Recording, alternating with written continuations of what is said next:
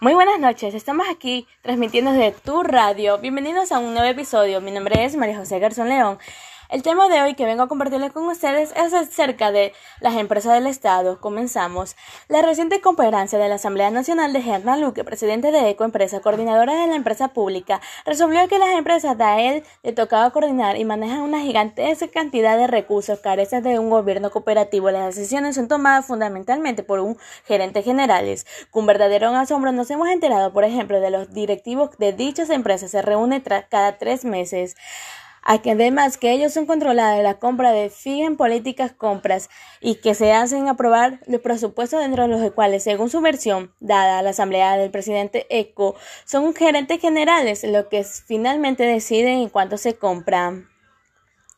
Es decir, las empresas del Estado manejan un importantísimo patrimonio nacional. No tiene gobierno cooperativo. ¿Y qué es el gobierno cooperativo? El gobierno cooperativo es el conjunto de normas y principios, procedimientos y regula la estructura, de fundamento de los órganos del gobierno de la empresa. Concreto establece las Relaciones de la Junta Directiva y del Consejo de Admisión y accionistas del resto de las partes interesadas. Estimula las reglas que rigen el procedimiento de tomada de decisiones sobre la campaña de generación de un valor.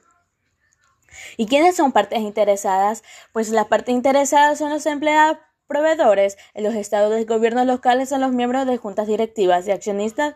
En el caso de las empresas del Estado son accionistas, somos ecuatorianos que finalmente somos dueños de las esta empresas, siendo que no son extraños a las empresas del Estado. Hayan tomado decisiones equivocadas, están otros el Ecuador mirando centrales de hidroeléctricas, la refieren el pensamiento de farros, presimas de inversiones realizadas.